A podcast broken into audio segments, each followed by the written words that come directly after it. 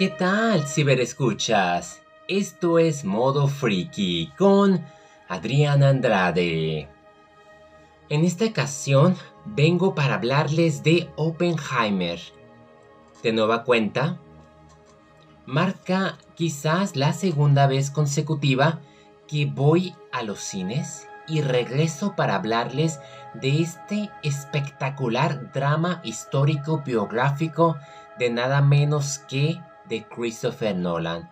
Un director que hace años debe de haber estado nominado al Oscar por El Caballero de la Noche, inclusive haber ganado el Oscar por Dunkerque, y en esta ocasión tiene una película con la fórmula ganadora que podría quizás conseguirle ese logro, pero no importa si no se lo lleva porque por el momento esta película cumple con darnos un buen golpe de conciencia.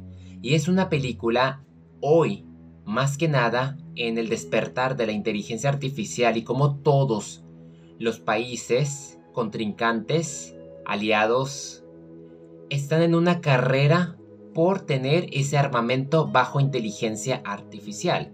Esta película sin duda nos muestra los orígenes de nuestra propia destrucción. Oppenheimer.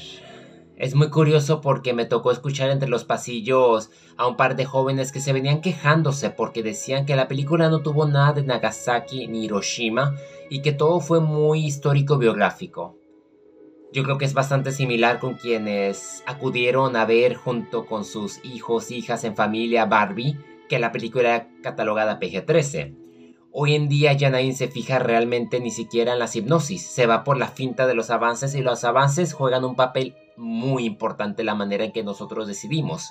Pero es necesario hacer una previa investigación, la cual yo ya la tenía y de antemano yo no quería ver a Oppenheimer. En primera, dura tres horas, ¿no? Y segundo, a mí no me enloquecía ver una película sobre la creación de la bomba nuclear.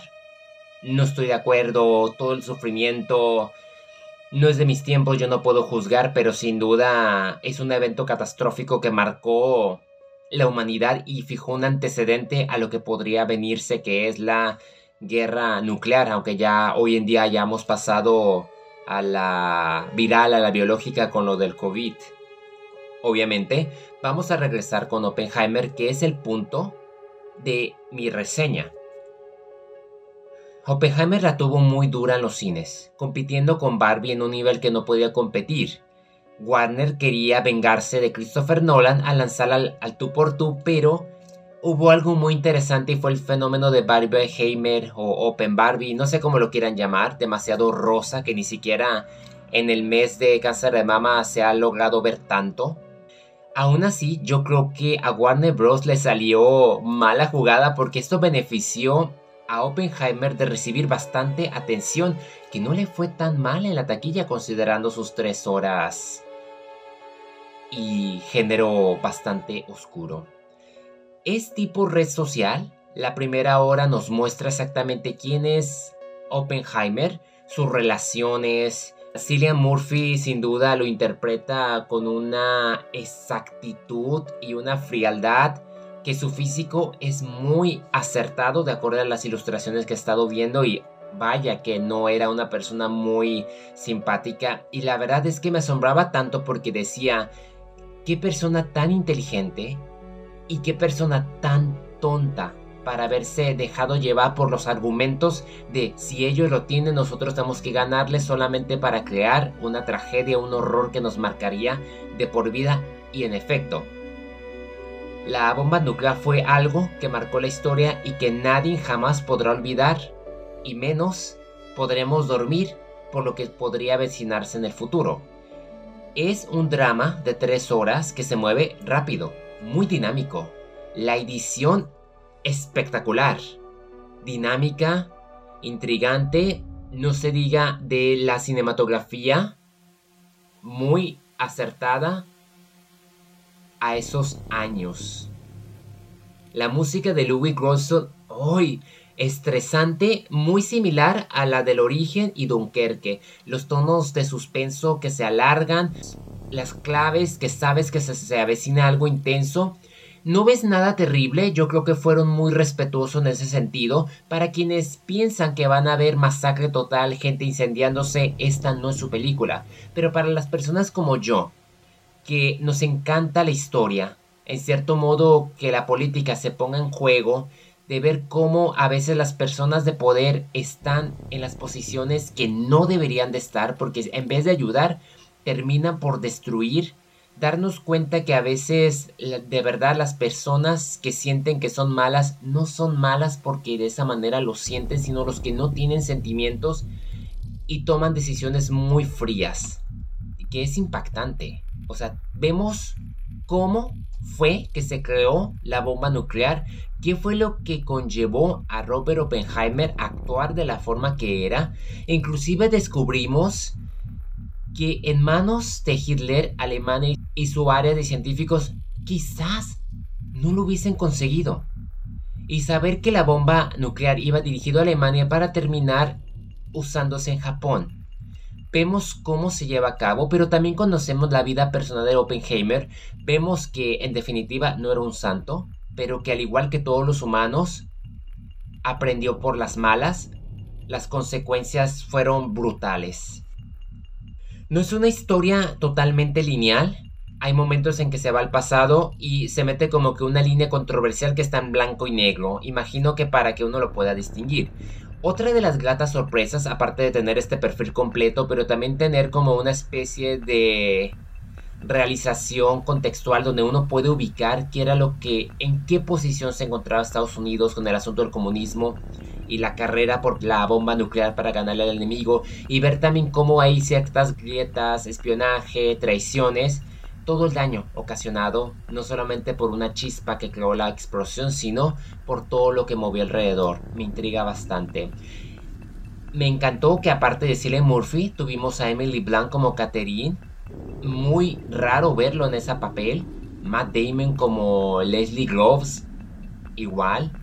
Robert Downey Jr. fue una revelación como Louis Strauss. Yo no me esperaba una actuación de esa magnitud. Adiós Tony Stark. La verdad que me encanta mucho esta dirección que está tomando Downey y ahora entiendo por qué está criticando sus 10 años con Marvel. Ah, pero eso no te quita los millones que ganaste, ¿verdad? De eso no te quejas. Florence Pugh aparece como Jean, también algo muy diferente de ver en ella.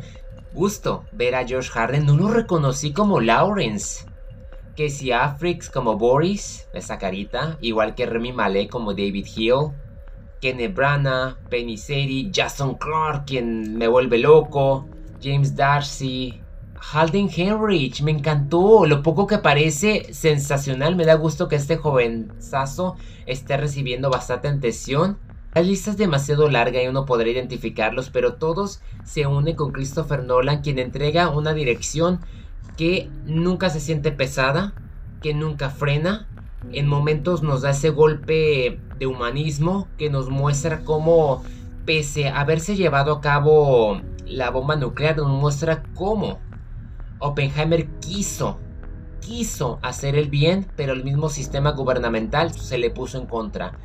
De verdad que resultó una sorpresa descubrir que este guion tuviese diferentes arcos argumentales que se cruzaran entre sí durante diferentes líneas de tiempo para darnos un evento que nos ponga en el margen y nos haga como que más precavidos hacia dónde vamos. Mis respetos para Christopher Nolan, la verdad que es un peliculón. ¿Qué puedo decir? Lo único que me queda por agregar es que vayan a verla. No hay ni una falla técnica ni en sonido, ni en música. Todo brilla. Es quizás una de las mejores películas de nuestros tiempos, una muy necesaria de ver desde todos los ángulos posibles por existir.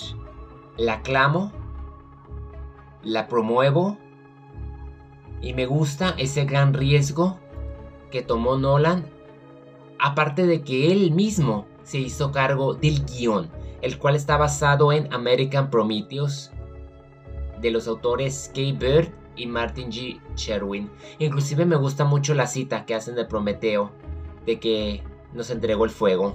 Hay momentos en que nos van explicando cómo funciona toda la teoría cuántica y también lo de la chispa que ocasionó o detonó la bomba nuclear y cómo el hidrógeno entró en juego. ¿Cómo se da la competencia? Escuchamos muchos nombres como Eisenhower, Albert Einstein, Klaus Fuchs, entre otros. No me queda más que agradecerles por haberme acompañado en esta reseña de Oppenheimer. Espero y les haya agradado la película y sean bienvenidos de comentar con respecto a qué fue lo que les gustó, qué aprendieron, qué aspecto técnico o qué escena ha sido de las mejores.